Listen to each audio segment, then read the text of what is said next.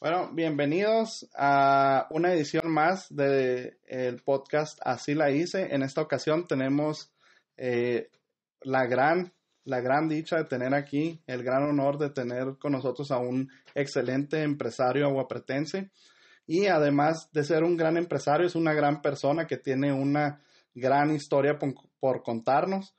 Y esperamos eh, pues se desplaye aquí, nos cuente todo lo relacionado a, lo que es este su, su, vivencia personal y aparte este cómo ha logrado eh, crecer su negocio y llevarlo hasta donde lo tiene el día de hoy.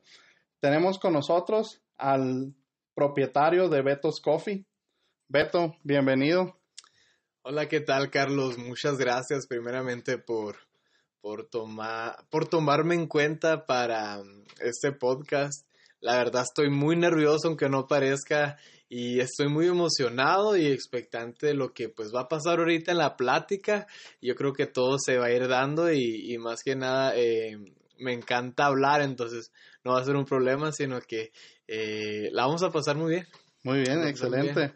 Beto, pues me gustaría muchísimo que iniciaras contándonos quién es Beto Benítez, desde dónde viene y, y este y pues que nos digas eh, cómo ha ido avanzando tu juventud, cómo pasaste tu niñez, tu juventud y hasta el día de hoy, ¿no? Ok, claro que sí. Eh, orgullosamente aguapretense. Eso. Me gusta decir que soy orgullosamente aguapretense. Soy el menor de... Eh, tengo cuatro hermanas mayores que yo. Entonces somos una familia muy grande. Em, todas mis hermanas terminaron la, una carrera eh, pero porque mi, mi papá es maestro jubilado, entonces fue como que, pues vamos a ver si le entramos a, la docencia. Entonces ellas terminaron su carrera en el tecnológico y la licenciatura en educación en la UPN. Entonces, pues las cuatro eh, hicieron lo mismo. Entonces yo me vi obligado, eh, pues yo no quería ser maestro. Yo no quería ser maestro y, decía, no, qué flojera. Entonces yo entré a estudiar una ingeniería, ingeniería en gestión empresarial aquí en el tecnológico. Y a, a mediados de la carrera, eh, no sé, sentía como que, oye, pues yo, pues me meto, no me meto. Bueno, pues me voy a meter a estudiar la licenciatura en ciencias sociales. A ver, a ver si, pues a ver qué pasa, y como para no, no cortar el rollo no eso que iba, así. Y los, los, el primer año era mucha flojera para mí, decían, esto no es para mí, no sé por qué estoy haciendo aquí. Y mm, después de los dos años pues, empezamos a, entrar en prácticas, eh, dando clases en las secundarias y así. Y me llamó mucho la, me, llamó mucho la atención. Entonces, em, pues me, me gustó mucho la carrera, eh, el arte de enseñar más bien. Y ahorita estoy trabajando como docente, o sea, soy, ah, qué bien. soy, soy, un maestro, la que muchos, muchos no saben, pues soy maestro en la Tierra y Libertad, está por donde está el Cobash, está ahí a dos cuadras, y en la Jesús Pereira Martínez, está ubicada atrás de la Escuela Secundaria General. Sí, general, General, la que está por la calle 35. Ándale. Ah, ok, calle 35, avenida 18, ¿verdad? Sí. Esa, ok. Entonces, pues ahorita estoy trabajando como maestro, estoy trabajando también en mi negocio, tengo 25 años, que desde 24 los cumplí. Tengo 25 años, em, continúo estudiando. Eh, continúo estudiando eh, más que nada porque, o sea, no, no lo quería hacer, pero lo hice por un motivo, pero me salió otra razón por la cual me gustó. Estaba estudiando para poder recibir el título de la licenciatura. Ajá. Pero pues me gustó. Eso, Esto poquito que vamos me gustó, entonces yo creo que sí le puedo continuar un poquito ah, más. muy bien, ya. ahora sí le agarraste cariño. Sí, sí, entonces es, e, está bien padre. Soy amante del café estoy bien loco, a lo mejor puedes decir, ah, Beto, qué serio, no, estoy bien loco, eh, me encanta hablar, me encanta comer. Yo creo que uno de mis pasatiempos es, em, aparte de tomar café y hacer cafés, es como probar todo. O sea, quería que abran, o sea, yo voy a ir a probarlo. que no te cuenten. Sí, sí, sí. Que no te cuenten. Y, y me encanta, me encanta eso, me encanta también em, tener amigos, em, conocer muchas personas, porque yo creo que en este mundo todo, toda esa base de amigos y pues relaciones que tú tengas, relaciones de amistad y todo que, que tú tengas es lo que te va a ayudar a crecer, aparte de, pues de lo que, de lo, de tu persona, de tus valores, de tu educación también, pero la, la principal fuente van a ser siempre pues los amigos, para mí, o sea, que alguien tiene... Déjame, que, coincido al 100% con tu modo de pensar que, que definitivamente las personas que nos rodeen nos van a llevar siempre y, y, cuando nosotros los estemos buscando, nos llevan siempre a estar mejorando, ¿no? Mm. a, a, ir siempre hacia adelante y, y siempre este, e, ese círculo de, de, que nos rodea, este, pues dicen que nosotros somos la media, ¿no? De, de esos, esos amigos con los que nos rodeamos. Entonces, excelente. Beto, platícanos un poco de, de cómo fue tu niñez. ¿Cómo fue mi niñez? Eh, fui el niño más hiperactivo, el que mi mamá le daba tanta vergüenza que es que le hablaban de la escuela primaria, em, porque tenía mis reportes. Mi niñez barrí en la cancha de la escuela por lo hiperactivo que era. Entonces, estuve bien chistoso porque mi papá es maestro y mi papá me dio clases. Y al segundo bimestre del ciclo me cambió. me cambió porque llegamos a la casa, ma, que mi papá y mi papá, que el Beto. Entonces mi mamá se partía en dos y dijo, ¿sabes qué? Lo va a cambiar, ya no, no, no lo va a cambiar. Y, y me cambió y yo vi que gacho, mi papá me cambió y que no me quiso dar clases, pero eh, fue, fue muy divertida. Eh, me la llevaba con muchos, eh, pues podríamos llamarle así, eh, había en el barrio había, era, era la época en que había muchos cholitos. Okay, había muchos cholitos, pero, o sea, yo estaba bien chiquito, los cholitos eran los jóvenes, adolescentes, yo era un niño y, y no sé, yo me creía bien cholito, eh, me cortaba el cabello como... Sí, me, me, me cortaba el cabello como Daddy Yankee, eh, me ponía una, unas, camis, unas camisetas súper grandes, eh, o sea, pero ni al caso porque era de que si mi mamá me deja, si mis papás me dejaban salir, salía, si no, no, entonces no era como que tenía toda la libertad de hacer lo que yo quisiera, entonces eh, e, eso fue Beto. Eh, pues como te dije que siempre fui hiperactivo y nunca se me acababan las energías. Eh, mis papás me mm, optaron por meterme eh, a practicar muchas disciplinas. Como fútbol, o sea, fútbol nunca fui bueno. Béisbol nunca, o sea, para los deportes no fui bueno. O sea, practiqué fútbol, practiqué béisbol, practiqué básquetbol. Del básquetbol me gustaba mucho pero siempre era banca. O sea, sí, sí jugué en equipo y todo y me encantaba mucho, pero nunca fui bueno, nunca fui bueno. O sea, mi entrenador me metía cuando íbamos perdiendo, o sea, que decía, ah, ya no va a haber esperanza, o, o cuando íbamos ganando por mucho y el último tiempo, ah, meto, métete para que la rieguen. Sí, sí. Era como que me encantó, me encanta el básquetbol, pero no soy bueno. Eh, me encanta la música, o sea, me encanta la música. Y yo creo que de todo lo que, de, de todas las ah, disciplinas que practiqué, lo único que sí fui bueno fue para el karate. Ok. Oye, pues ya traías con los cholitos experiencia, ¿no? era, era, era, era, el karate.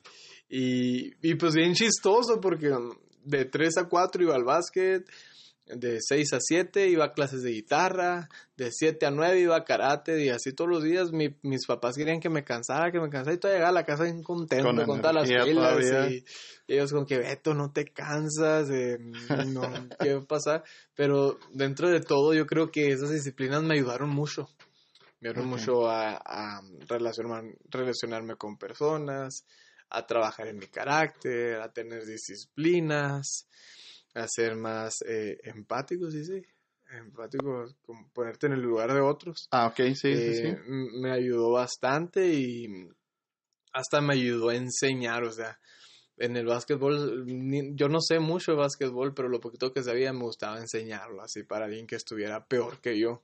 Ok. Entonces ellos se convertían en el mejor que yo y me agüitaba. Pero, Eh, ya lo hacías como competencia, ¿no? Oye, oye, si yo te enseñé, ¿qué onda?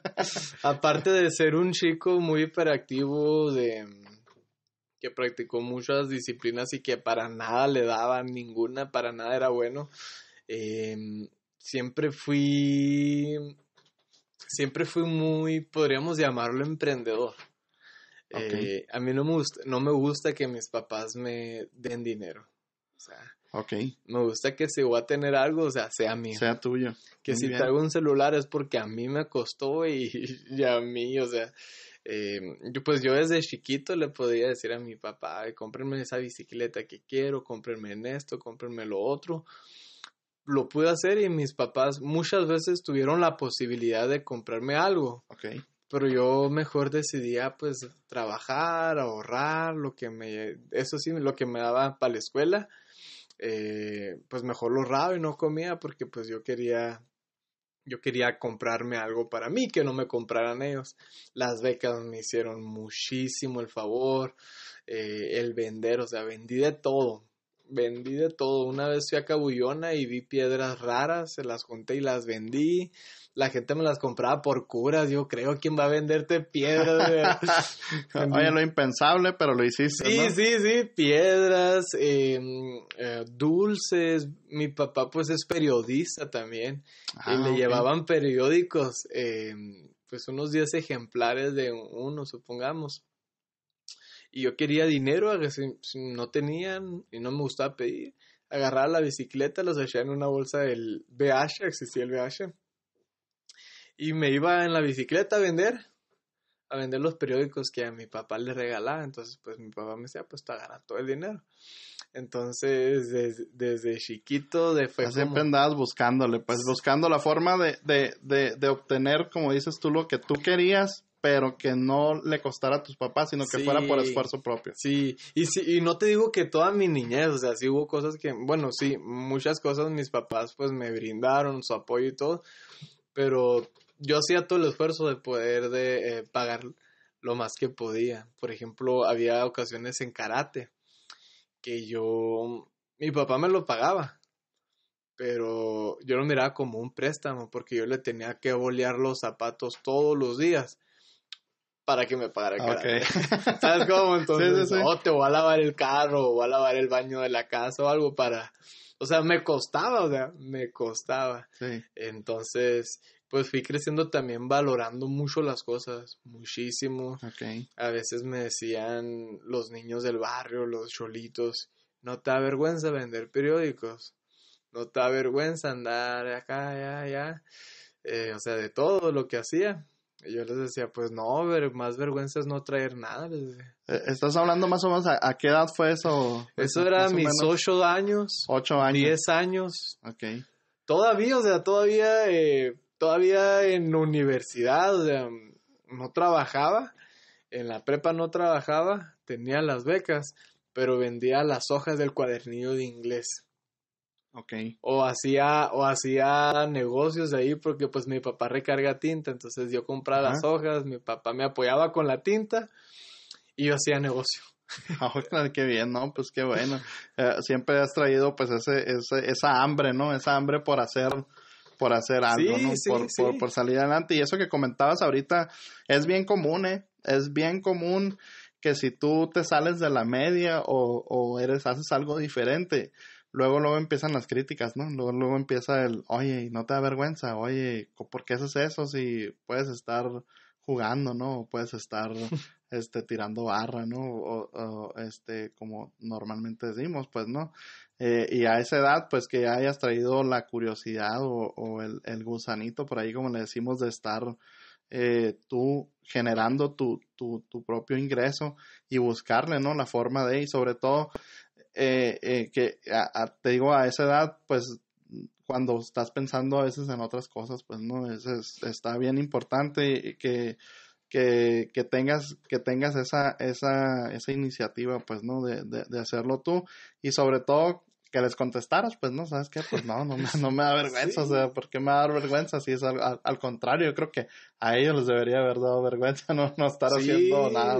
o, o, o, por ejemplo, en, me tocó todavía en el Cebetis, que unos chicos se, se burlaron de mí porque andaba vendiendo copias. Y pues eh, son hijos de personas eh, que tienen dinero suficiente para cubrir las necesidades hasta los antojos de ellos. Entonces, pues ellos tenían ah, algunos, o sea, algunos lujos, podríamos llamarle, como los mejores celulares, eh, los mejores carros, pero pues, eh, bueno, cuando, cuando ellos me, cuando, cuando ellos se rieron de mí, o sea, yo me quedé bien serio y, y pues no dije nada, no dije nada y yo sabía que, yo sabía que yo iba a tener, voy a tener algún día lo que ellos tenían. Y no porque ellos, no porque me lo iban a regalar, sino porque me lo iba a ganar. Entonces, eh, todavía en la prepa fue como que ya, ya saliendo, ¿qué? ¿Ya hiciste negocio? ¿Qué? Y yo me quedé en serio, sí, le dije, o sea, pero no ando, yo no tengo ahorita la necesidad de pedirle a mis papás que me compren algo si yo quiero, le dije, como ustedes. O sea, si yo, yo, yo por eso trabajo y por eso tengo, porque trabajo y porque me cuesta. Y no podré hacerlo mejor, pero pues me costó a mí. Ándale. Sí, sí, así sí, te entiendo. Te entiendo, te entiendo. Sí, es, es este, es bien, bien, pues a veces es bien duro, ¿verdad? Eh, mirar ese tipo de actitudes en las, en las personas, ¿no? Sí, sí, es algo que me, que me gusta que me gusta pues platicar con jóvenes, que te cueste, no seas pediche, o que, de perdida te, de perdida te van a dar, pero no sé, lávale el carro a tu jefe, o sea, o no sé, algo para que pues que valga la pena el gasto que están haciendo y, y el día que tú quieras que te compren algo con de mayor, de mayor costo o algo así, o sea, pues que digan pues, pues lo vale porque él, él responde bien. Sí. oye, Neto, en ninguna ocasión, eh, bueno, me imagino que tus papás siempre te apoyaron en eso, ¿no? O sea, eh, nunca te limitaron, o sea, nunca te dijeron, oye, Beto, ¿sabes que No te vayas a la calle porque puede pasarte algo. Este, eh, cuando, por ejemplo, cuando platicabas ahorita que, que te ibas a vender el periódico que le dejaban a tu papá ahí o algo. Porque ahorita, por ejemplo, yo miro las, las, las nuevas generaciones como que los tenemos muy protegidos, ¿no? O sobreprotegidos más bien. Este, no pasaba eso en tu, en, o sea, que te dijeran, sabes qué? oye, no, o ten cuidado. Obviamente, me imagino que sí, sí te lo decían, ¿no? Pero, pero no, no te decían, oye, no te vayas a ir o no vayas a hacer esto, ¿no? O sea, estuvieron. Pues, fíjate que mis papás me cuidan mucho hasta la fecha. Ok. Eh, son súper, súper, súper precavidos y era como que eh, yo ya sabía por, yo ya sabía en mi mente que no me iba a ir más de tres cuadras a la redonda donde vivía. Entonces, pues yo ya sabía cómo distribuía, a quién le iba a vender, en dónde iba a haber más gente, en dónde iba a haber gente que iba a traer feria para comprarme. Entonces, como vivo ahí en el, vivo a, a dos cuadras del ejido, ahí siempre hay gente. Y luego en la esquina de la avenida 10 hay una taquería. Entonces, atrás del, ah, cruzando la avenida 6, están unos mariscos, había una estética, em, hay algunos locales donde, ahí era donde me salía fuera de mi círculo, o sea, mis papás no me decían, pero yo en mi inconsciente, dentro de mí decía, no, pues no muy tan lejos, bueno, pues aquí, y decía, no, pues, vamos a cruzar la avenida 6, que no venga carro y voy a vender allá. Y sí, o sea, eh, siempre, siempre estuvieron, a, siempre estuvieron a, atentos de mí y pues cuidándome. Y pues eso mismo hizo que pues yo también me cuidara. No, no me iba tan lejos, pero porque me da miedo, decía, si me, si me voy lejos, yo guarde, estoy lejos de casa, que me pase algo. Así si algo me pasa, corro de volar a la casa y o en cinco minutos, decía, o en la bicicleta le, le doy. Entonces, eh, sí, sí tuvieron mucho cuidado de mí, pero dentro de mis límites trataba de hacer dinero. Trataba de vender todo lo que tenía. Eh, algunas ocasiones tenía periódicos vencidos y era como que compras este y te regalo este también. o sea, era... era, Oye, matabas dos pájaros de un tiro, Sí, ¿no? O sea, sí, porque sí. ah, te, te, te deshacías de cierta forma también de, de, de, de lo que de lo que se podía haber quedado ahí, se lo dabas como un extra, pues, ¿no? Se lo acomodabas ahí como un extra, ¿no? No, pues qué bien. Entonces, eh, pues bien chistoso porque pues es- eso fue mi ni- desde mi niñez a todo le veo un negocio, o sea, veo todo. Hay muchas cosas que no se deben de ver, pues lo veo. Pero yo creo, no, no sé por qué, pero eh, eh, fue así. Todavía cuando era adolescente estaba aprendiendo a tocar guitarra. Me estaba cortando el cabello y la muchacha me dice, no sé por qué mi hijo mío de acaba de ser un adolescente de 12 años y la señora me, era señora joven. Me dice, oye, me dice Beto, ¿no sabes quién da serenatas? Y yo, pues, no, ¿por qué? Le es que mi suegra cumple años, dijo, y quiero llevarle serenatas. Y yo me acordé que estaba aprendiendo a tocar la guitarra, pero si sabes de música. No, no, no, no, Eh, no conozco. eh, Fíjate que en alguna ocasión, este, quise incursionar en la música, pero fue un desastre. Ta- terminé cambiando una guitarra que había agarrado por un PlayStation. No sé de música, Qué pero padre. Pues mm, yo nomás las guitarras, o sea, las em, inicias aprendiéndote los círculos. ok. Círculo de do, re, mi, fa, sol, todos los tonos. Entonces, pues yo nomás me sabía el círculo de sol, que es como el más clásico, el más fácil, que lo aprendes viendo, o sea, súper fácil. Ah, no, de do, perdón, de do. Ok. Entonces, súper fácil y era lo único que se veía en mi guitarra. Y dije, en mi mente, ¿y si le digo que yo le puedo dar serenata? Pasan dos cosas. Que me diga que sí o que me diga que no. Que acepte mi oferta y que rechace mi oferta. Y le digo, ¿sabes qué? Eh, yo sé tocar guitarra, tenía como dos semanas aprendiendo a tocar la guitarra. Yo sé tocar guitarra y puedo llevarle serenatas a tu suegra. ¿En serio? Me dijo. Así es, le dije. Y en mi mente que me diga que sí o que me diga que no. Pues más bien quería que me dijera que no, pues, pero me quería ver acá bien. Entonces me dijo, eh, ok, ¿y cuánto me vas a cobrar? Y en mi mente, no, pues no sé, no, en mi mente.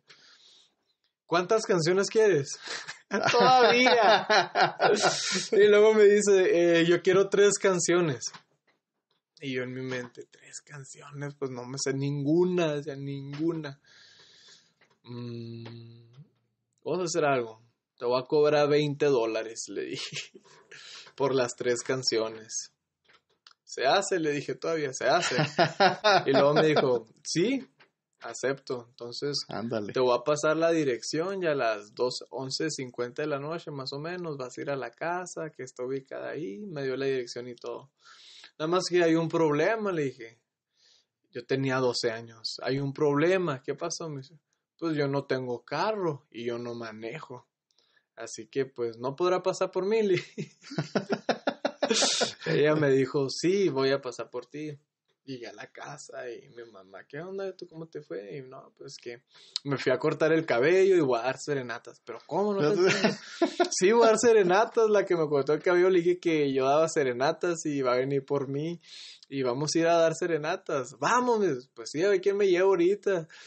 Y yo en, en buscando en internet tonos de las mañanitas. Y, o sea, las mañanitas estaban en re, no, no sé ni cómo era re todavía, entonces yo estaba, no sabía qué iba a hacer. Entonces me acordé que mi hermana se afinaba y podía cantar y mi hermana estaba en su cuarto. De esas veces, ella ya era joven. De esas, de esas veces que eres joven, que eres estudiante, que no traes nada de feria, que no estás chambeando y que lo que caiga es buenísimo Ándale. dije, mi hermana si le digo va a querer, pero le tengo que dar una propuesta buena, tenemos que ganar los dos, de los 20 dólares, le voy a dar la mitad. Y le dije, ¿qué onda? ¿Te interesa? ¿Qué? Claro que sí, me dijo. Tú vas a cantar. ¿Y qué canciones? Me dijo, no, pues no sé, ahí las más fáciles me puse a buscar y me- hay una de rondalla que, dice re- que se llama reloj. Dice reloj, no marques las horas, ¿cómo te voy a olvidar? y decía ahí que era en el era en el círculo de do. dije, esta. y luego la, las mañanitas y la de señora, señora. Eh, las tocamos en el círculo de do, o sea, no tiene nada que ver, mi hermana no se afinaba porque yo estaba poniendo esos tonos ni al caso, ni existían ni quedan para nada para esas dos canciones, pero era lo único que sabía, pero era, era tan feo lo que nos había salido la serenata que la serenata de tres canciones duró aproximadamente dos minutos. Dos minutos. y, sí, y, las... casi te salían con el chacal. Sí, sí, ya se cuenta. Y la señora, y la señora se, se suelta llorando. Yo no sabía si estaba llorando por lástima a nosotros o porque sí le habían llegado las mañanitas. Entonces, ya cuando terminaron, estaba la muchacha que me cortó el cabello viendo. a ver qué sigue, Beto, a ver qué sigue, qué, qué va a pasar. Y yo como que me acordé que iba en primer año de la secundaria y había ido a un concurso de oratoria. Yo amo la oratoria. Y había ido a un concurso de oratoria. Y ese concurso era un concurso de eh, Benito Juárez. Fue en marzo. Benito Juárez era un concurso y ese concurso yo lo había ganado. El primer lugar. Entonces, cuando estaba ahí, no hallaba qué hacer, no me sabía qué, no sabía qué hacer, y la señora lloraba, del, no sé si de la emoción o de la tristeza, em, la señora que me había contratado, era como que se me quedaba viendo como que síguele, síguele, síguele, haz algo, haz algo, y yo como que... Oye, te contraté por cinco minutos sí. y dos. y le dije, señora, ¿qué le parece si le digo un discurso de Benito Juárez? Le dije. Y la señora me dijo, sí. Y el, discurso de Benito Juárez tardaba 10 minutos. ¿En serio? Le digo, sí, ah, bueno, pues le dije a mi hermana con permiso. Y empiezo a, a presentarme. Muy buenas noches tengan todos ustedes, honorables miembros del jurado calificador, apreciables maestros y querido público aquí presente. Mi nombre es Juan Alberto Benítez Hernández. Y sigo, y vengo representando orgullosamente a la Escuela Secundaria Técnica número 44. Todavía dije, Fundación Esposos Rodríguez. Con el tema Benito Pablo Juárez García y empecé a decir el discurso y, y mi hermana está como que trágame tierra, Beto, estás bien loco. La que me había contratado se me quedó viendo como que, ¿qué onda con este chamaco? Y yo lo dije acá con mucha injundia, con muchas ganas, pero lo más chistoso de todo fue que la señora me aplaudió y se soltó llorando, le gustó mucho.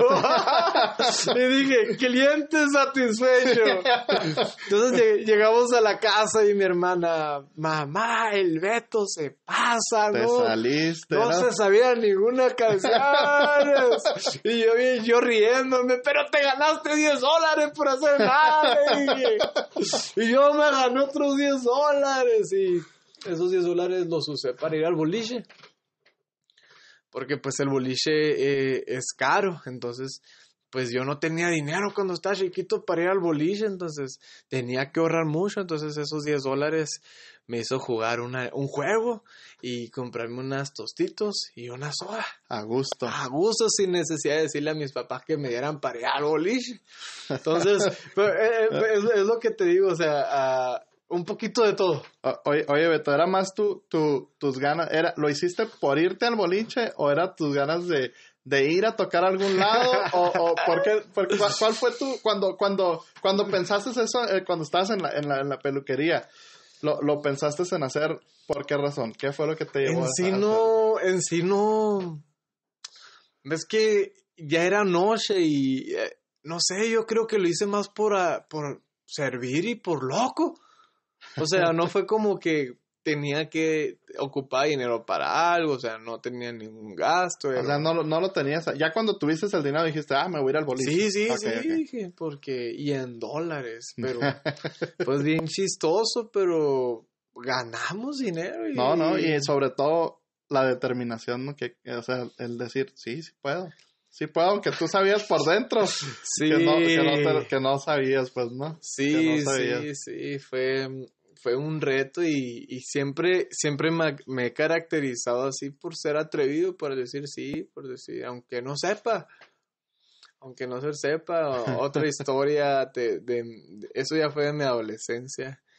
Un amigo, tengo un amigo que es músico, iba a tener una presentación musical y dice, ah, me tengo que ir a cortar el cabello porque ahorita a partir de las 7, 8 vamos a tener la presentación, esto y lo otro. Yo me le quedé bien acá. Yo te lo corto, le dije. y luego me dice, ¿en serio? Me dice, sí. ¿Y si sabes cortar el cabello? Pues yo creo que sí, le dije. ¿Qué tan difícil puede ser? Le dije. sí.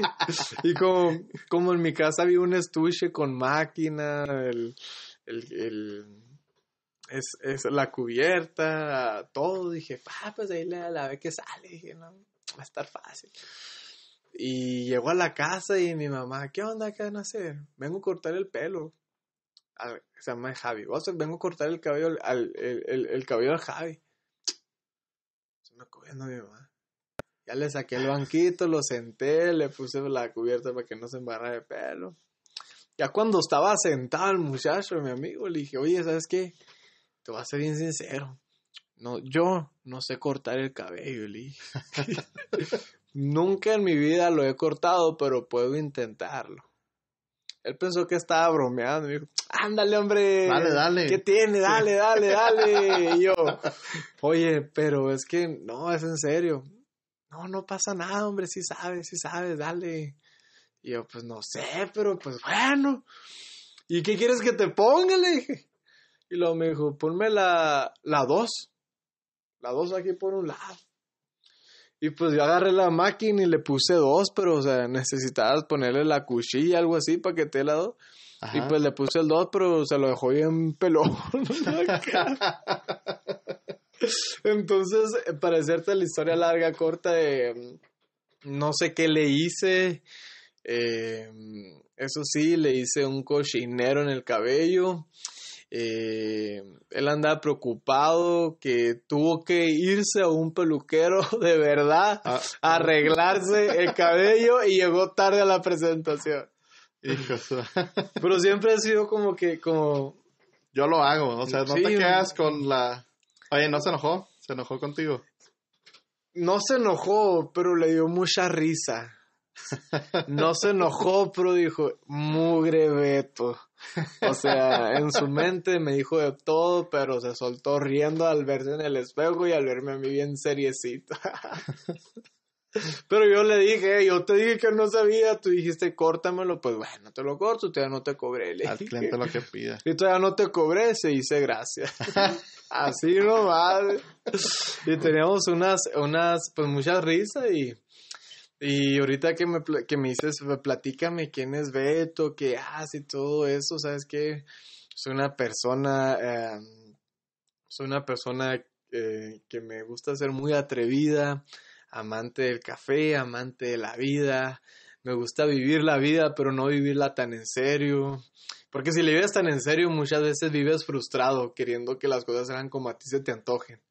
Entonces, me gusta que pase lo que pase, eh, siempre tener eh, precaución de todo. De niño siempre fui, eh, vendía de todo, hasta moras. o sea, te paso una lista de todo lo que vendía, pero no, no, no nos alcanzaría el tiempo y pues eres como que lo más básico. en, la, en la secundaria seguí igual. O sea, fue una persona súper hiperactiva. Los maestros no me aguantaban aún así buscaba de hacer negocios en las escuelas, o sea, con lo que tenía siempre sacaba de, de ver una oportunidad, pues, para hacer negocios. Entonces, em, así me fui yendo todo hasta la, hasta la universidad, tratando de vender cosas, em, amo a mi familia, em, trabajo con un grupo de jóvenes en una iglesia cristiana, Ok. Em, y de- de- desde pequeño, o sea, era como que yo quería ya no ser tan... No, er- no, que, no es que era desastroso, sino que era bien hiperactivo. O sea, hay una diferencia entre el niño que anda dando zapes en el salón, empujando, aventando todo, y hay otro el que no se calla la boca, el que se ríe por todo, el que el maestro, ¡Ey, ya cállate, ya me enfadas! O sea, e- ese era yo, ese era yo, el que no podía estar quieto, el que no podía estar a, a tranquilo un momento. Y pues llegamos ahora, tengo 25 años, eh, Sigue siendo y igual. sigo siendo igual, pero ahora toda mi hiperactividad, todo lo, lo desastroso, mm, lo estoy, lo, estoy, lo estoy enfocando a algo bueno. Algo que me vaya a beneficiar, porque pues ya estoy, ah, ya estoy grande, ya tengo 25, no es como que ya tengo 15, 14, no pasa nada, ya estoy grande, o sea, eh, tienes que ponerte las pilas, este, eres joven y, y tienes que empezar a construir algo para ti y para, para tu futuro, o sea, para, para, para tus hijos, para tu esposa, para, o sea, ya, ya, ya, ya pasó la hora en que la, eh, El juego. el relajo, el o sea, juego, sí, sí, sí. y, y todavía me encanta, soy súper hiperactivo y así, pero ya todo eso lo traté de enfocar en otras cosas. Ok. Entonces, e- eso es un poquito de mí, no cometo errores, he fallado muchas veces, me he equivocado bastante, no significa, a- a- hay, hay veces que me miran jóvenes y platico con ellos y no sé, a lo mejor ellos tienen como una imagen que el Beto la torre, nunca sé, no, no, soy igual que tú, o sea, tengo la misma capacidad que tú, tengo las mismas herramientas que tú, o sea, eh, no, no, no, no soy más que nadie, no soy menos que nadie, o sea, todos somos igual, todos somos igual, por ni, por eso ha- hay ocasiones que, que, por ejemplo, que me invitan a conferencias o pláticas que me quieren dar un trato pues más especialón acá. Ajá. Se me hace bien, bien, bien X, o sea, que sí, que, o sea, ni al caso, o sea, no, o sea, no, no tengo superpoderes, o sea, todos- soy igual que tú, también lloro, también me desvelo, también, o sea, también todo, o sea, soy uno más, no. Muy, eh, es este es muy interesante eso que nos, que nos comentas, ¿no? Que, que no te sientes para nada alguien, alguien especial o alguien con superpoderes, como tú mismo lo dices. O sea, eh, eh, excelente. Beto, me gustaría que nos platicaras acerca de tu libro. Lo voy a mostrar un poco a la cámara ahí. Este, platícanos eh, de, de qué se trata ese libro Ci- Cicatrices, Beto. Cicatrices. Fíjate que en el 2015 yo tuve un accidente automovilístico, un accidente donde los doctores me dijeron que no iba a haber esperanza para Beto, que si yo llegaba a despertar iba a quedar en estado vegetal. Eso quiere decir pues que a- aparte de eso, o sea, yo tenía quebrada mi espalda, mi cuello, tengo reconstruida la cara, la nariz, tengo 25 puntadas en mi cabeza, no sé si logras verlas. Eh, no, Ok. Tengo que agarrar el ángulo. Entonces, eh, tengo reconstruida la mano, entonces, pues me pasó de todo, me pasó de todo. El diagnóstico de, los doctores era de, mm, Beto no va a sobrevivir. Si Beto llega a despertar, Beto no va a caminar de por vida, tiene que quebrar el cuello, tiene que quebrar la espalda, o sea, y pues pobrecito, o sea, Beto va a caer en estado vegetal para siempre. Eh, eso es, íbamos a un evento en- al, al Paso, Texas de jóvenes, digo que trajo con jóvenes, Sí. y a media hora de Douglas se le rompe el eje al carro y nos volteamos. Dimos seis vueltas, el carro quedó hecho garras, garras. Íbamos seis, solamente tres fuimos muy afectados. A tres, gracias a Dios, no les pasó nada. Los otros tres fuimos los más graves. Ese- esos tres, yo era el más grave. Los doctores dijeron, pues no hay esperanzas, Beto se va a morir, Beto si sobrevive es un milagro, Beto si despierta. O sea, ya denle gracias a Dios por eso. Entonces, em, desperté. Desperté, me trasladaron desde Coronado, creo que es, hasta Tucson, Arizona. Y, ahí me atendieron en urgencias. Eh, desperté y dijeron, no, pues, o sea, Beto ya nunca más va a volver a caminar, va a caer en estado vegetal, o sea, Beto ya no va a ser el Beto que iba al Paso, Texas, va a ser otro Beto. Entonces, em, eso fue el diagnóstico. Dijeron, va a tardar seis meses en el hospital para que su cerebro se desinflame y entonces empezar con la recuperación. O sea, seis meses hospitalizados en el hotel de la Universidad de Tucson, el hospital. Entonces, em, yo soy una persona creyente en Dios, mi familia eh, tuvimos una fe, una fe, pues más bien mi familia, porque yo no estaba consciente, tuve una fe súper grande, una fe que, que movió montañas, literal, podríamos decirlo así. Y los doctores dijeron su diagnóstico y pues eso era la verdad, o sea, médicamente, la ciencia, la medicina. Te habían dado prácticamente. ese es el diagnóstico y vamos a ser realistas en nuestra, en nuestras limitantes. O sea, eso es lo que se puede. Es ahí pues donde el doctor de doctores tuvo la última palabra a los 15 días, 14 días, 13 días.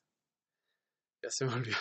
A los 13 días salí del hospital de la Universidad de Tucson caminando.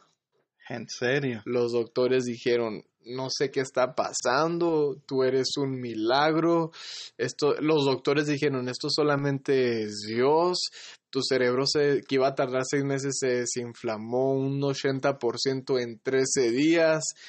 Ah, lo único que te va a quedar mal es pues, que eh, pues no vas a poder caminar y no vas a poder cerrar tu mano. Entonces cuando me hacen una, una prueba para ver si iba a caminar o no, porque tenía quebrado el cuello y la espalda, pues me levanto y empiezo a caminar. No empiezo a caminar, wow, de acá, pero empiezo a caminar. Entonces los doctores asombrados y, no, sabes que Beto ya lo de alta, que se recupere en su casa. Entonces, eh, fue algo que de todo lo que me pasó, eh, solo me quedaron cicatrices. Es por eso que este libro se llama Cicatrices. Cicatrices. Y, aquí cuento mi historia ya bien detallada. Ya lo leíste bien detalladamente. Eh, un libro que, pues la verdad está escrito con todo el corazón, con toda la honestidad, con toda la experiencia que viví, la, muchos, muchos sucesos que eh, ocurrieron. Entonces eh, me marcó. Y luego le puse un eslogan que dice, nuestras cicatrices son un pacto de fidelidad. ¿Qué significa eso? Que pues aquí tenemos cicatrices, o sea, cicatrices físicas y cicatrices en el alma. Las cicatrices físicas las podemos ver, en el alma no la puedes ver. Um, me dolió tanto que hace unas semanas publicaron en las redes que había fallecido un maestro había fallecido un maestro y, yo miré a ese maestro, yo conocí a ese maestro. Bueno, creo que ese, ese fin fallecieron varios, pero uno de ellos ah, decidió quitarse la vida. Entonces, yo lo miraba súper contento, súper alegre, o sea, era un tipazo, un tipazo el maestro. Y cuando yo leo toda la nota, digo, güey, ¿qué onda? O sea, pero si se miraba bien, no sé si te ha pasado, si se miraba bien, anda bien. Sí, pues es que pues las cicatrices del alma pues no se pueden ver. Pero nuestras cicatrices son un pacto de fidelidad y eso significa que eh, si nosotros tenemos cicatrices, yo, yo, yo, lo, yo lo represento como una marca. Y cuando tú vas a jugar carreras, bueno, yo cuando estaba chiquito que jugábamos carreras así en la calle, hacíamos una marca para iniciar. Y yo las cicatrices lo miro como el inicio de una nueva temporada. Entonces, cicatrices, fui marcado eh, emocionalmente, eh, físicamente con este accidente, que no fue como que, ay, que pues, fue un accidente súper, súper, súper feo. Eh, y, y yo, yo lo miré como, ok, si estoy vivo, o sea, si estoy de pie, si no, si no me morí, si puedo caminar cuando no podía, cuando puedo cerrar en esta mano, no tengo tendones, no tenía. Duré dos meses y no la podía cerrar. O sea, o sea, lo puedo cerrar todo. Ahorita pues totalmente funcionar. Cicatrices, o sea, entonces dije, pues si la cierro, o sea, hay un propósito para mí. Y viví, empecé a vivir la vida de otra perspectiva, o sea. Eso, fíjate, e, era justamente lo que te iba a preguntar, Beto, ¿cambió para ti la, la, a, partir de ese accidente, a partir de ese, de, de ese momento tan, tan, tan marcado pues en tu, en, en tu vida? ¿Cambió significativamente? O sea, pudieras decir que un giro de 180 grados o, o, o, o, al contrario le dio un realce a lo que tú ya traías, a lo que, a lo que sí, ha sido siempre. Tuvo, estuvo un giro, tuvo un giro, tuvo un giro increíble.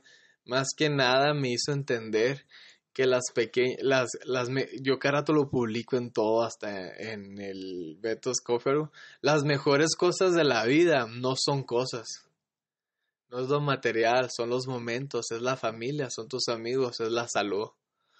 Tú puedes tener logros, tú puedes tener muchos éxitos, tú puedes construir y tener muchas cosas, pero es más importante lo que tú tienes aquí, con tu familia, tus hijos. Tienes, tienes hijos, me dijiste que tienes hijos. Eh, eso es lo más importante.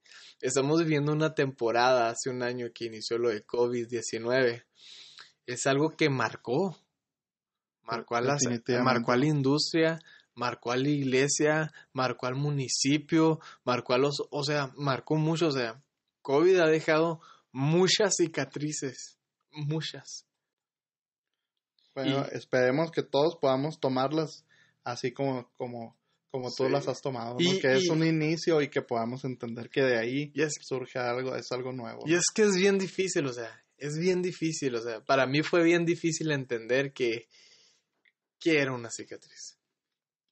Pero creo que, creo que, como te comento, es el inicio de algo bueno. Entonces, eh, este, este, esta pandemia, eh, hoy les mandé un mensaje a mis alumnos y, porque la semana pasada estuve ausente, eh, les dije, este año nuevo las sonrisas se acabaron con cubrebocas, eh, los abrazos se acabaron por amor, o sea, mucha, mucha gente se acabaron por amor. Así es. Eh, muchas personas se convirtieron en recuerdos. Y ahora podemos entender que somos afortunados. El poder respirar, el poder tener una casa, un alimento y alguien con quien compartir esos momentos ya las puse feliz año, espero que hayan pasado unas felices fiestas ya en medio de enero, eh, pero mm, este año vienen cosas mejores. Entonces, eh, es, es, algo que, es algo que, mm, que pude entender con, con este accidente, eso, el valorar más la vida, la familia, eh, los momentos.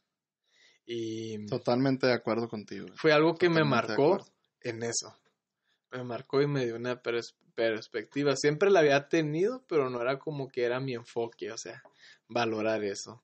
Y ahora lo valoro más que nunca. Excelente. Beto, uh, platícanos, em, ¿cómo iniciaste con, con Beto's Coffee? Beto's Coffee. ok, em, en la recuperación de mi accidente, bueno, yo tuve una, eh, cuando me dieron de alta, ya para que me dieran de alta ya bien, bien de todas las terapias y todo, nos juntamos ahí en mi casa, mis amigos y yo. Eh, mi hermana me regaló una cafetera del Walmart que le costó 100 dólares para que yo me entretuviera haciendo cafés. Entonces, toda mi familia siempre, siempre hemos sido amantes del café, o sea, siempre, siempre, siempre es de que si vamos a algún lugar, a alguna ciudad, me gusta mucho viajar, es de que vamos a tomar café, vamos a tomar café, pero más que nada no me gustan las franquicias, o sea, son muy buenas, han logrado algo, pero eso están, son franquicias. Me gusta ir a lo local, me gusta ir a lo local, a lo gourmet, a lo más, uh, más, más casero, o sea, más sin tantos procedimientos, así como a, esos lugares me gustan ir. Entonces eh, dije, hey, qué curado, yo quiero esto, pero para mí. Y empecé a hacer todo eso para mí. Todo el menú de Betos Coffee, o sea, era lo que yo hacía. Ok, empezaste a experimentar, pues, y a hacerle... tus Sí. mezclas. tu- Yo, yo, yo lo tenía y, y fue como que, pues como no tenía mucho dinero para comprar material, ni, ni la manera de conseguirlo, lo único que hacía era caramelo. Todo lo que hacía era sabor caramelo. Se hacía un capuchino, sabor caramelo, se hacía un latte, sabor caramelo, se hacía un café en la roca, sabor caramelo, se hacía un frappé, sabor caramelo. Entonces hacía puro de caramelo y me encantaba y al rato le agregué un sabor más y así nomás y, al- y así fui haciendo solamente para mí, para mí, a tal grado que andamos dando la vuelta mis amigos y yo sin dinero, muerteando y ¿qué hacemos? Eh, saca el Beto's Coffee. Y pues, pues como a ellos no les costaba y a mí me encantaba hacerlo, ah, pues vamos, Ah, vamos, va. vamos. Y nos íbamos al- a, a la casa, en la cocina de mi casa los preparaba, tardaba como una hora haciendo patos y ya cuando me sentaba yo ya todos se lo habían acabado y, y así iniciamos hasta que con mi familia y amigos, hasta que un día dijo mi, mi hermana, Beto, ¿y por qué no vendes café? Y yo como que, eh, pues, mm, pues sí, estaría padre, pero a ver, sí, estaría padre, a ver qué pasa. Y ahí nomás.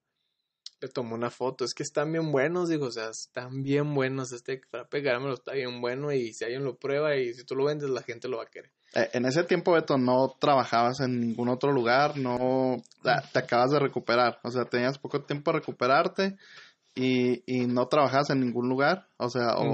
o- o sí, ¿no? No, no trabajaba. Pues de hecho cuando me recuperé fue en el verano del 2015. Ok, En el verano del 2015 y en septiembre entré a la universidad. ok. No, no, no. Ya estaba en la universidad, Está- perdón. Entré al seg- segundo, se- tercer semestre de universidad. Ah, ok. Entonces tenía Estabas la, estudiando, estabas Sí. en la- en- tenía la beca. A mí me hacían un parote las becas. Me hacían un favor. Uf, las becas eran las becas. Pero para el tercer semestre ya no me la dieron. Entonces, pensando eso, decía, ¿cómo va a ser dinero? La beca me hacía un favorzote, no le quiero pedir a mis papás. ¿Cómo le hago? Decía, ¿cómo le hago? Y mi hermana publicó en un tianguis virtual, se vende frappé de caramelo, tipo Starbucks. Y la gente, ¿cuánto? ¿Dónde? ¿Dónde? ¿Cuánto? ¿Dónde? ¿Cuánto?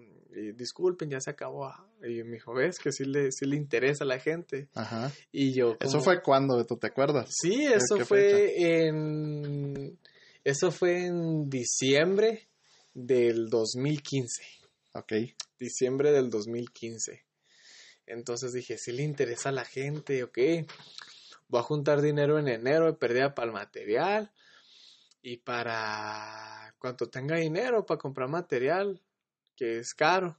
Pero pues, o sea, era, era caro para mí tener material para 10 cafés. Entonces decía, o sea, sí tenía para mí nomás, pero no Sí. para hacer 10 cafés, eran muchos. Ajá.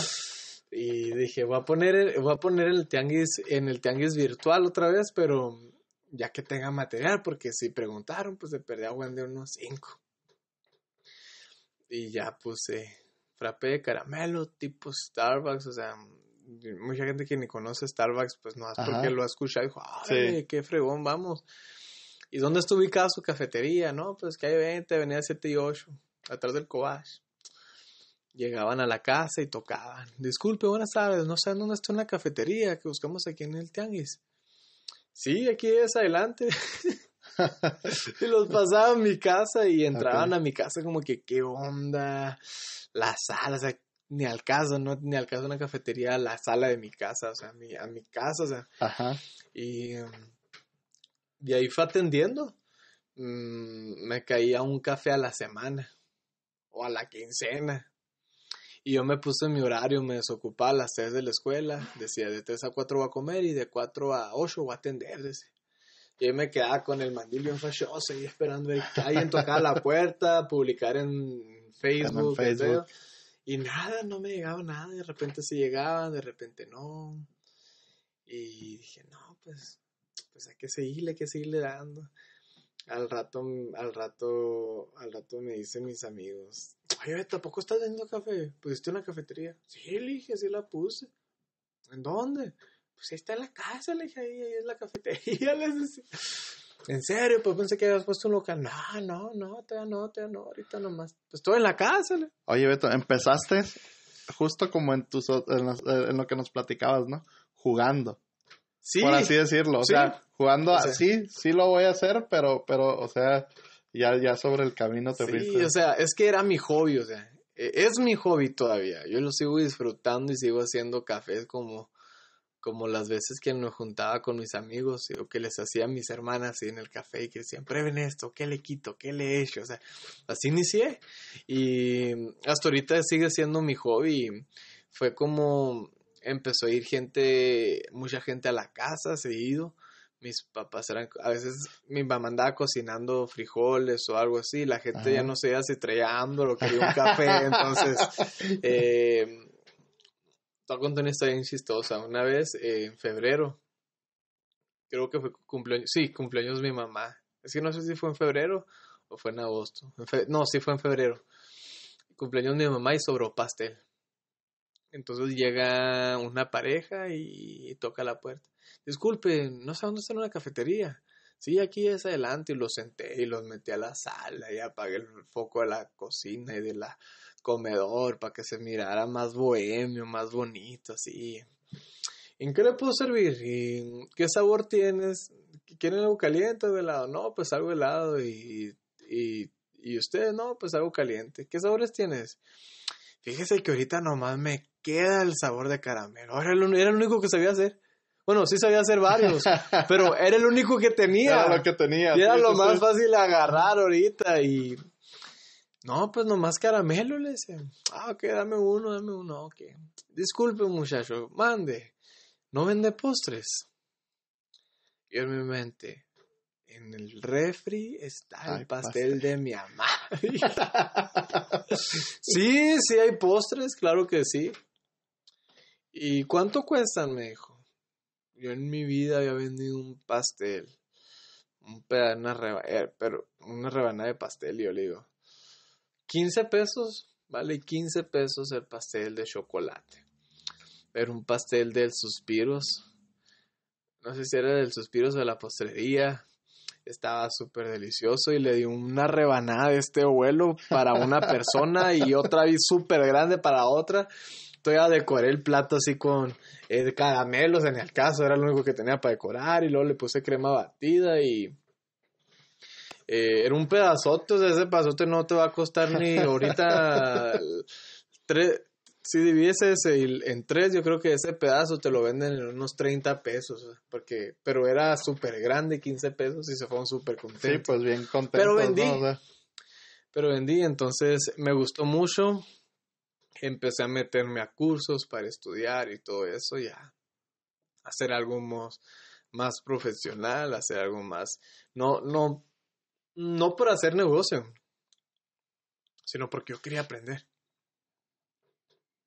Entonces, em, ¿Te, ¿Te, pusiste a ver este más recetas de cafés o, o, postres o Sí, sí, sí.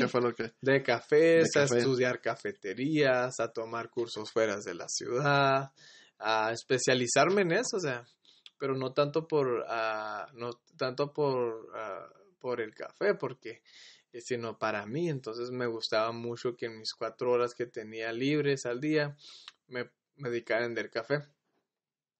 Fue creciendo, fue creciendo, em, fue creciendo en la empresa que tuve que contratar a, a uno.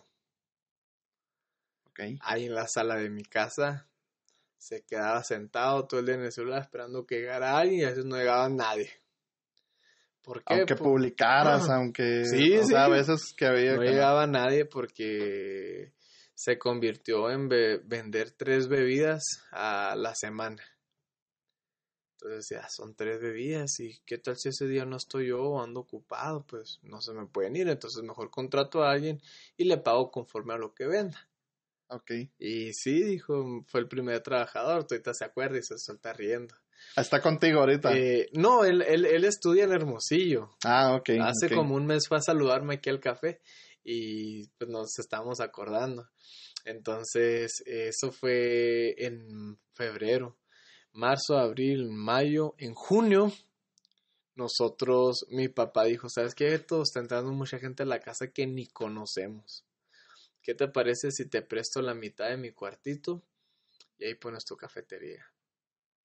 Y en mi mente decía, O sea, la cafetería de mis sueños es, es, es un lugar, un local, donde haya muchas salas de reuniones, donde hay espacio para amigos, donde hay una terraza súper fregona. O sea, una cafetería, esa es la cafetería de mis sueños y todavía eh, sigo soñando con eso. Y yo sé que algún día lo vamos a poder llevar a cabo. Pero así quería empezar. Súper fregón. Al rato, Beto, empieza con lo que tienes. ¿Qué es lo que tenía? Un cuartito de dos metros cuadrados y una cafeterita de Walmart. Que tardaba mucho pues vamos a empezar, entramos al lugar, todo blanco, todo, o sea, no tenía nada, nada, nada de detalles. Y ahí empezamos, ahí empezamos. Cumplimos un año, cumplimos dos años. Yo era estudiante y también era, era emprendedor. Fue bien difícil porque, por ejemplo, hubo, ocasión, hubo una ocasión que me llamaron que querían dos cafés. Yo me salí de la clase para ir a vender los cafés. Y mis amigos me dijeron, Beto, pero ¿por qué te saliste? Qué loco. Pues porque aquí no me van a pagar, le digo, así me van a pagar, A ver, ¿cuánto te pagó el profe a ti? Les decía, no, pues ahí está, mi sí, le dije. pagaron 80 pesos, le dije. Entonces, em, fuimos creciendo. En, en el tercer año, cuando miraba que todo iba pintando bien, ya tenía tres trabajadores, ya todo iba creciendo mejor y me traicionaron. Me traicionaron, eh, llegó una persona, embarilló a los trabajadores, les ofreció más dinero, mejor sueldo, mejor esto y lo otro. Se fueron con tus recetas y abrieron otra cafetería aquí en la ciudad. Y fue como que mm, me pudo mucho, me pudo mucho y pues yo qué, dije, o sea, yo que me esfuerzo por tratar de hacer bien las cosas, yo que les doy lo mejor a ellos, sí hubo desánimo, mucho desánimo. Cuando preguntan, ¿qué hay detrás de estos cosas? Sí hubo desánimo, mucho desánimo. No hubo ganas de, dejarlo todo, de dejar tirado todo, pero sí, sí me sentí muy traicionado. Y pues cómo no, imagínate, le dices toda tu confianza ahí a los trabajadores para para tener prácticamente la esencia de tus cafés. Sí, ya se cuenta que hasta los mismos nombres de las bebidas se los robaron, o sea, yo como que, oye, no manches, o sea. Nada originales. no sean así, pero dentro de todo dije, dentro de todo, dentro de toda la tristeza hubo algo bueno que, pues, me, que me gustó, que gracias a Betos Coffee pudimos ser de inspiración a alguien más. Gracias a nosotros se generaron cuatro empleos más. Y viendo el lado, el lado positivo de la situación. Sí, la, y mis amigos, vato, pero ¿cómo puedes pensar esto? Que acá, yo, yo, te hubiera dicho exactamente lo mismo. como que acá, y yo, y yo pues es que ya sé, o sea, pero pues no puedes hacer nada, pues, pues ojalá les vaya bien, o sea, y si tienen una necesidad económica, pues que les vaya mejor todavía para que lo puedan suplir, así que nosotros vamos a enfocarnos pues a seguir siendo fiel con lo poco que tenemos y a seguir echando ganas y a seguir brindando el mejor servicio y seguir haciendo los mejores cafés todavía. Y ya no nos enfocamos si nos copiaron, si pusieron lo mismo que nosotros. Ahorita no tenemos trabajadores, vamos a contratar y vamos a capacitar. Y empezaste de nuevo. Y iniciamos otra vez de nuevo, o sea, hubo, hubo muchas trabas en, el, en, en este proceso. Eh, tanto de dependencias públicas que nos querían frenar, que nos... Salubridad. Em, muchos detalles. Fíjate que eh, salubridad se ha portado súper bien con nosotros. Ok. Se ha portado súper bien, pero muchos, muchas, eh, pues muchas, muchos, no sé a qué se deba, a lo mejor problemas políticos, no sé, eh, pero nos han tratado de frenar bastante bastante, bastante, bastante y pues yo digo, pues que yo no les hago nada, o sea, ni los conozco ni me meto con ellos, o sea, pero dentro de todo se ha aprendido a honrar a mis autoridades y creo que pues si están ahí, o sea, pues no queda nada más que hacerles caso, o sea, a lo que se pueda y pues que si sea como, oye, pues por lógica tú tienes que hacer eso. Entonces, cumplimos eh, cuatro años el año pasado, en febrero. Entonces íbamos poquito a poquito, echándole ganas. Em, y llega lo que es la pandemia, el COVID. Y te, dijo que, y te dije que nos marcó porque cerramos algunos días. Pero como emprendedor no debemos de, no debemos de aceptar, no debemos de aceptar una decisión final, sino buscar la oportunidad de cambiar esas palabras. Y cuando empezó lo del COVID nos dijeron, cierren Betos Coffee. Lo cerramos dos días. Y en mi mente, ¿cómo vamos a cerrar el café? O sea, ¿cómo lo vamos a cerrar? Yo estaba tomando un curso de café en Guadalajara y me llaman, cierren y yo, hey, ciérrenlo. No nos vamos a meter en broncas, esperen que llegue o de aquí vamos a ver qué tratamos de hacer y hablo con todas las autoridades y todo por teléfono. Y les digo, oye, pues es que le estamos echando ganas, o sea, no estamos trabajando mal, o sea, nos cuesta también, o sea. Claro. Entonces tenemos cosas que pagar, empleados que la mayoría de los empleados, eh, muchos de ellos es su ingreso, su único ingreso económico en sus casas, entonces eh, es... ¿Cuántos, ¿Cuántos empleados tenías cuando llega COVID? a, a, agua prieta, ¿no? Y cierran Betos. Cinco. Cinco empleados. Tenemos cinco empleados. Entonces nos dicen eso y todos como que no, no manches, no manches. Y yo les digo, chicos, pues ni modo. Aquí se rompió una taza y cada quien para su casa y yo les aviso qué onda, pero vamos a tratar de, pues de brindarle lo mejor. Y dije, a lo mejor no vendo, pero pues de pérdida para tratar de ayudar a los trabajadores, digo, que ellos no tienen su culpa, igual si veo que no se va a armar, pues ahora sí lo podemos cerrar. Entonces nos dijeron, cierra, cierra, cierra. Me insisto y me aferro a ver, a ver si podemos ir vendiendo. Y me dicen, ¿sabes qué, Beto? Puedes seguir vendiendo, pero con una condición, que absolutamente nadie entre a tu establecimiento ni se suba a la banqueta. Y yo, pues, oye, pues, ¿qué onda? Es la cafetería, te tienes que bajar a fuerzas, eh, a pedir, a ver el lugar, que esté curado y todo, es la cafetería. No es como que, no sé, no sé cómo te lo puedo poner, pero hace cuenta que nos dijeron eso y yo como que, ¿qué hacemos? ¿Qué hacemos? Atención a bordo, dije. Vamos a atender al carro. Y los chamacos, eh, pues somos bien poquitos, ¿cómo lo vamos a hacer? Y empezamos, no, pues vamos a darle, pues quieren chamba, pues vamos a darle atención a bordo. Y empezamos a atender a bordo. Gracias a Dios fue una super idea, o sea, fue la idea, fue la idea del año.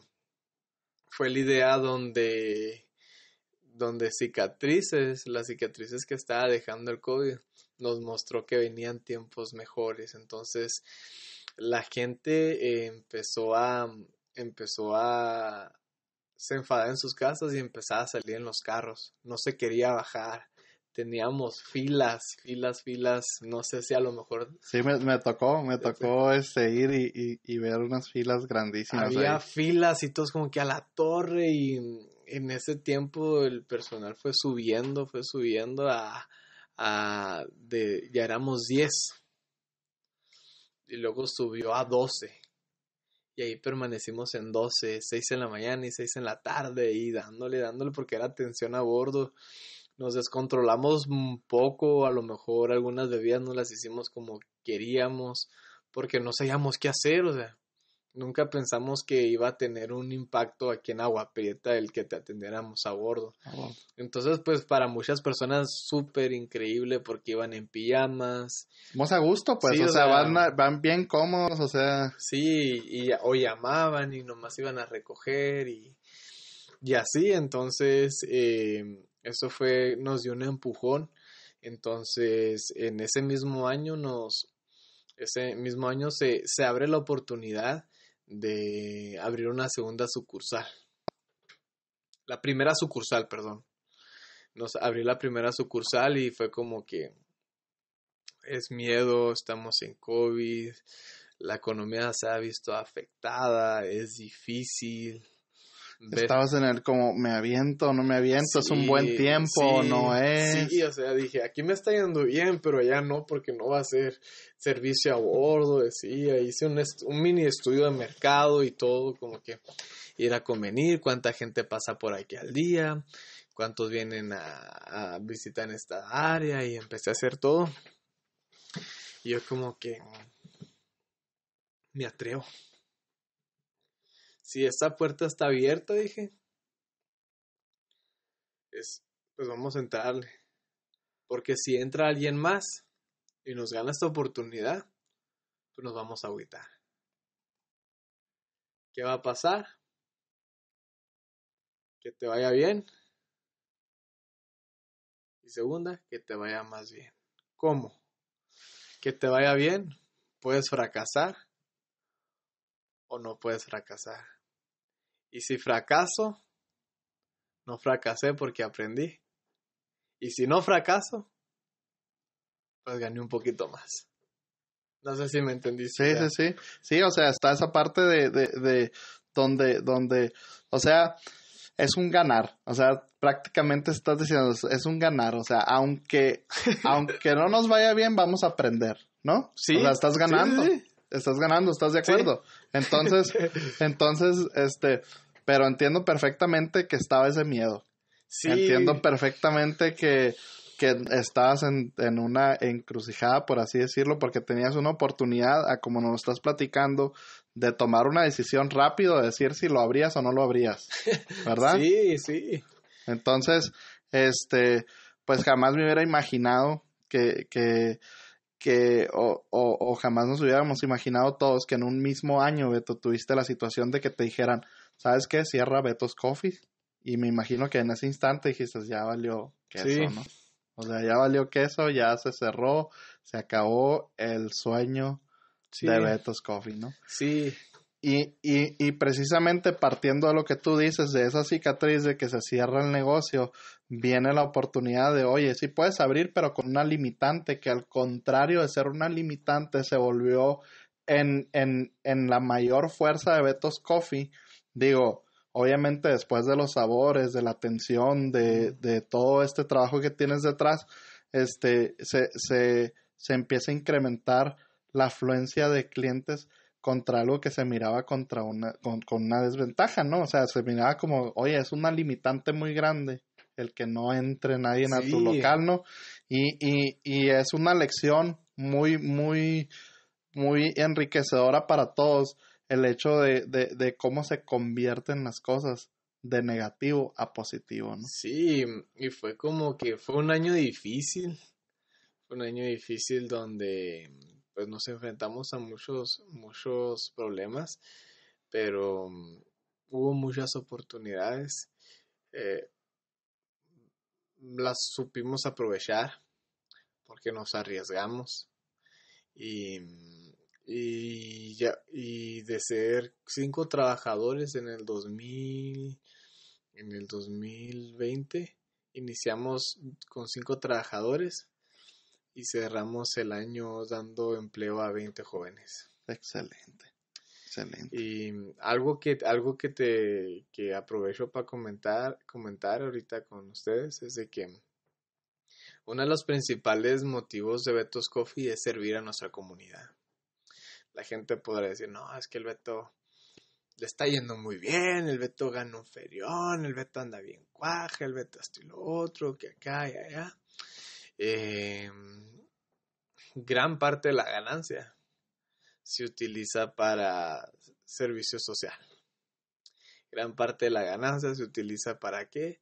Para dar becas a jóvenes que no pueden pagar sus estudios, para dar apoyos a madres solteras, a familias de, de, escasos recursos o que la están batallando mucho, apoyar a ancianos, apoyar a personas con medicamentos, de cáncer, o sea, de, muchos tipos. Entonces, son muchas cosas que hacemos con el dinero, aparte de apoyar a los mismos trabajadores de ahí, que son, gracias a ellos, pues podemos existir.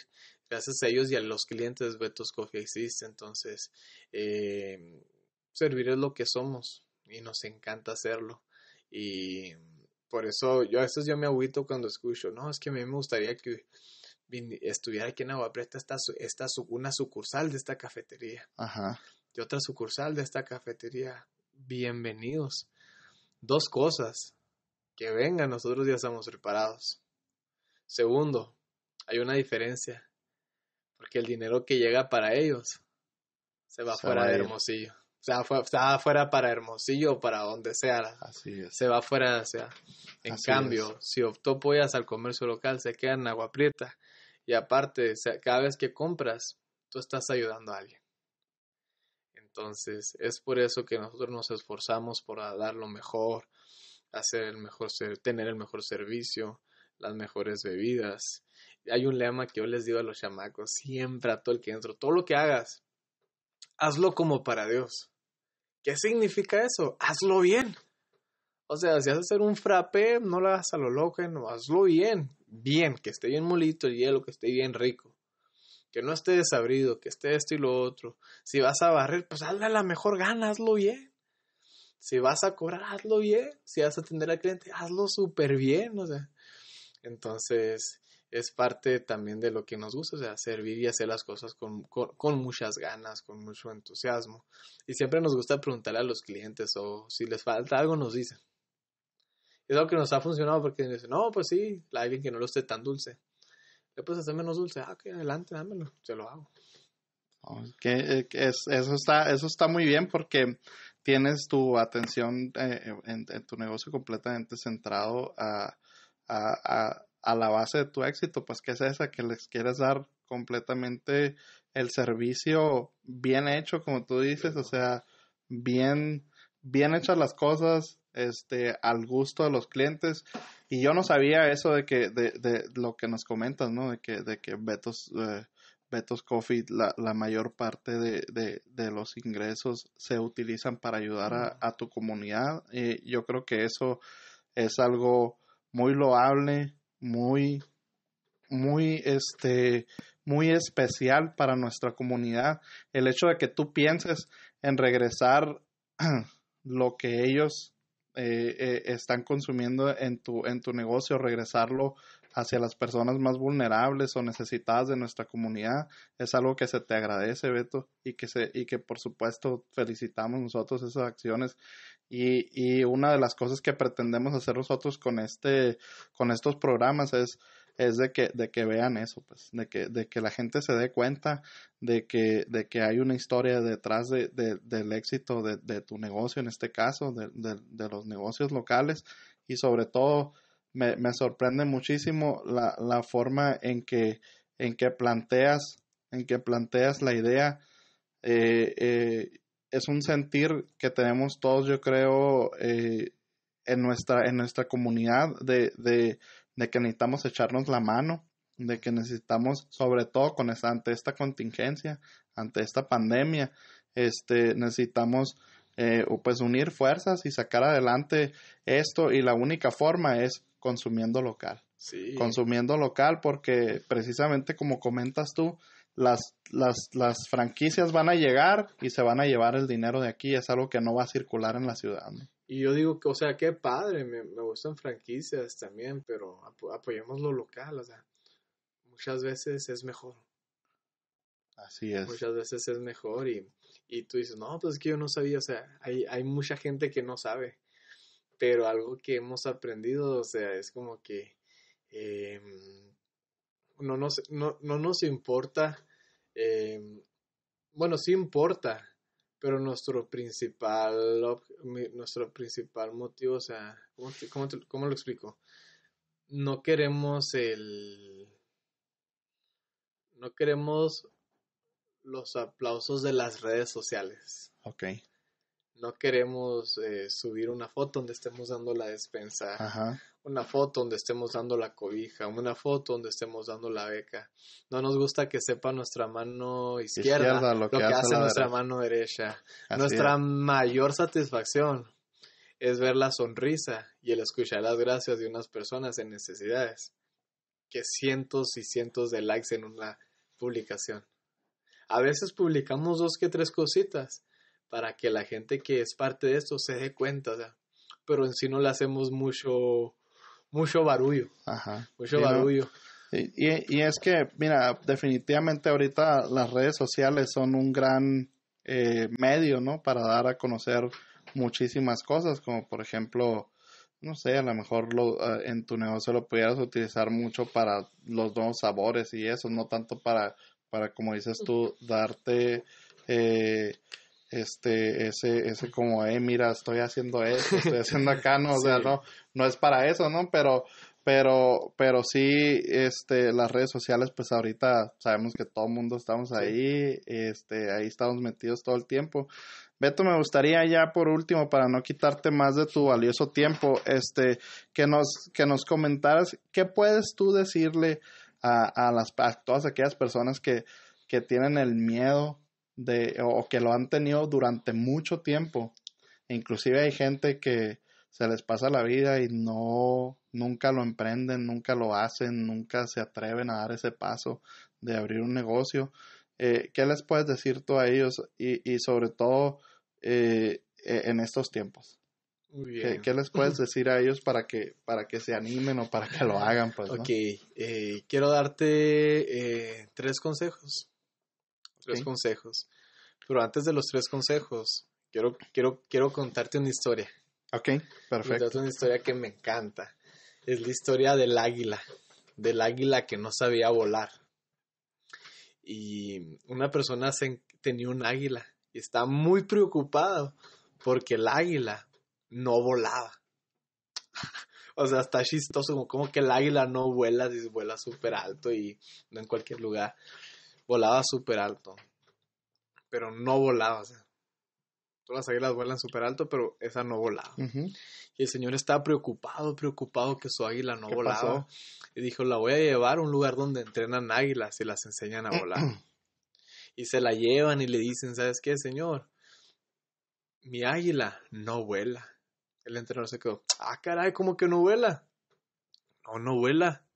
Y la agarró, la aventaba así, la aventaba y caía, caía y caía. Qué raro, dijo, déjamela aquí. Verá lo que voy a hacer. Y en ese, en ese lugar tenía árboles súper altos. El señor se sube al árbol más alto y pone al águila arriba. Parada. De ahí se baja. Y empieza a mover el tronco con todo, para tal grado que se mueve todo. vuela, vuela. Sí. Y el águila se cae. Cuando el águila está cayendo, que va a la mitad del camino, abre sus alas y empieza a volar. Y agarran al águila, ¿vieron? Su águila sí vuela. ¿Y por qué no volaba? Es que el águila, el águila, no se había dado cuenta que tenía alas. está bien chistoso y, y es muy parecido con nuestra con nuestras vidas. Muchas veces no vemos nuestras capacidades y lo que tenemos. Por ejemplo, eh, hablamos ahorita con Francisco y yo le digo que he visto tomando fotografías, uno de sus, sus talentos. Uno, otro, otro talento eh, mío, un ejemplo era, yo no sabía que sabía hacer buenos cafés. O sea, y muchas veces no sabemos de lo que somos capaces de hacer y capaces de lograr y capaces a dónde podemos llegar. Pero solamente con tres cosas. Número uno, atreviéndote. Tú no vas a saber si tú nunca te atreves. No, es que yo quiero poner una boutique de ropa, que esto y lo otro, pero quiero que esté bien fregón, bien fresón, eh, súper grande. Empieza vendiendo, ro- em- eh, eh, eh, empieza atreviéndote, como vendiendo ropa con tus amigos. Atrévete, atrévete y empieza, atrévete. Atrévete a por ejemplo, si quieres eh, poner una empresa de, una, una, una, una peluquería, empieza cortando eh, cabello en tu casa. Por ejemplo, atrévete. Segundo, empieza con lo que tienes. Empieza con lo que tienes, ¿no? Pues yo nomás tenía la cafetera y la cocina en mi casa, o sea, no tenía nada más. Y el pastel de tu mamá. Y el pastel de mi mamá. Sí, es cierto. Y el pastel de mi mamá. O sea, muchas veces queremos empezar las cosas súper bien, un local, y esto, si lo puedes, qué bueno. Pero si no puedes, no te frustres queriendo empezar algo en lo grande. Empieza con lo que tienes. Atrévete. Atrévete a hacerlo.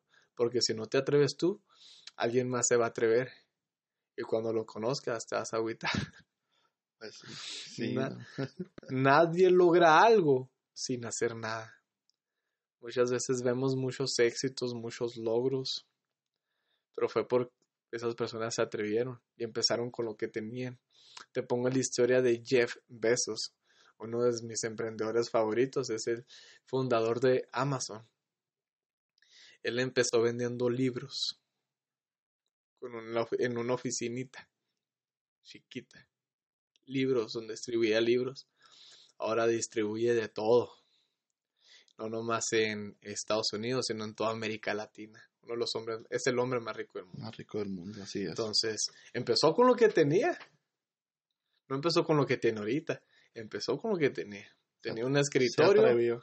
Tenía un escritorio y las ganas de hacer algo. Se atrevió, eh, empezó con lo que tenía.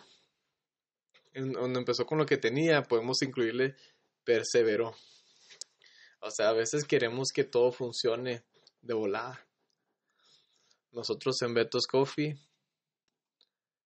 apenas hace meses estamos viendo la cosecha de cuatro años y medio. Y, eso es bien importante todo, porque mucha gente dice, oye, que toda madre le está yendo al Beto, mira, está bien grande, oye, tiene una sucursal bien fregona, bien bonita, bien todo. Pero hay cuatro años y medio de trabajo. Pues, cuatro años y medio donde lloramos. Cuatro años y medio donde despedimos gente porque no teníamos para pagarle. Cuatro años y medio donde yo tenía que vender cosas extras y ahí tener que pagar a los trabajadores cuatro años y medio donde no teníamos ni para comprar café para vender. Cuatro años y medio que nos dolieron, cuatro años y, medio que nos forjaron, cuatro años y medio de aprendizaje, de lágrimas, de desesperación, de traiciones, de malos comentarios, cuatro años de desánimo. Pero en esos cuatro años y medio perseveramos y dijimos, es que no es fácil, porque si fuera fácil, cualquiera lo hiciera. Así es. Entonces nos aferramos y, y, apenas ahora es que estamos viendo un poquito de todo lo que esos cuatro años y medio que sembramos de desesperación, de luchas, de lágrimas, de desánimos, de todo. Apenas, apenas estamos viendo. Estamos viendo. No empezamos como estamos. Hoy en febrero cumplimos cinco años gracias a todos nuestros clientes que han hecho esto posible. Porque sin ellos los clientes no fuéramos nadie. Entonces, podríamos, eh, podríamos fusionar, empieza con lo que tienes y perseverancia. Y número tres, ten fe. Ten fe en ti mismo, o sea, a veces dice, a muchos dicen, no, es que yo estoy bien tonto, estoy bien menso. Mijo, no estás tonto, no estás menso. A lo mejor la carita no te ayuda. No, te estás madreando. no, o sea, cuando empezó a decir. a lo mejor la carita no te ayuda, amigo, pero un ejemplo. Es broma, ¿eh? Pero yo creo que tenemos capacidades para algo. A lo mejor. Yo no soy bueno para las fotos. Francisco sí es bueno. Eh, a lo mejor tú no eres bueno para hacer cafés, pero tú eres bueno para otras cosas. Entonces... Siempre hay que buscar e, ese don que tenemos, ¿no? Es, es, bien importante buscar y, desarrollar sobre todo ese, ese don que tenemos, porque todos tenemos ese don, solamente que como tú dices, no lo hemos encontrado a veces, ¿no? Hay, hay, que, hay que tener fe, ¿y qué es fe? Es creer en algo, creer que somos capaces de desarrollar alguna habilidad, una habilidad empresarial, una habilidad musical, una habilidad artística, una habilidad social, o sea, todos somos algo pues, para bueno. Y si nos atrevemos, y si empezamos con lo que tenemos, y si perseveramos y no nos damos por vencido, y si seguimos creyendo en esa habilidad, esa habilidad, probablemente nos podrá dar de comer el resto de nuestras vidas. Entonces, esos son mis consejos. No sé mucho, es lo poquito que he podido eh, aprender y experimentar en esos cinco años. Y fuera un egoísta si yo no te dijera nada de eso y te inventara otras cosas nomás acá. Pero eso es algo que yo he vivido. Eso es algo que, que tuve que aprender y que aunque no quise, aunque no quería, o sea, tuve que aprender. es que lo, difícil nadie lo queremos, Sí, entonces, o sea, y eso no me exenta en que ya la libré. Esto, eso, eso no me exenta en que ya no voy a batallar, seguimos batallando. Bueno, lo que decías ahorita, ¿no? De que no estás exento de cometer errores, o que mucha gente cree que no se cometen errores. Sí. Yo creo que de, nos debemos todos a nuestros errores, ¿no? Y sobre todo aprender de ellos y mejorar. Y esos son los, los consejos que pues, te comparto con todo mi honestidad, o sea, con toda mi sinceridad, sin pretender eh, decirte algo pues que no he vivido ni que mm, nomás por decir algo bonito hoy en la entrevista y que alguien escuche, pero espero que eso poquito pues pueda servirle a alguien y si alguien algún día quiere una plática o algo que podamos trabajar o les pueda servir en algo, no sé, o sea, me, me pueden echar un mensaje con toda confianza o si estoy en el café, pues nos echamos un café, ¿cuál es el problema? Beto, te agradezco muchísimo el, el que hayas compartido tu historia con nosotros, el que nos hayas dedicado un poco de tu valioso tiempo para, para platicarnos eh, esta historia de tu vida y esta historia de tu negocio. Eh, yo estoy seguro que sí vas a ser de muchísima, muchísima ayuda para todas las personas que escuchen este podcast o que nos vean en video. Eh, pues no me queda más que agradecerte y, y, darte las felicidades, felicitarte por tu negocio, por tu vida. Mm, eres una excelente persona. Mm, llevo eh, prácticamente lo que llevamos de esta entrevista conociéndote. Eh, eh, coincido con mucho, muchas cosas de tu forma de pensar.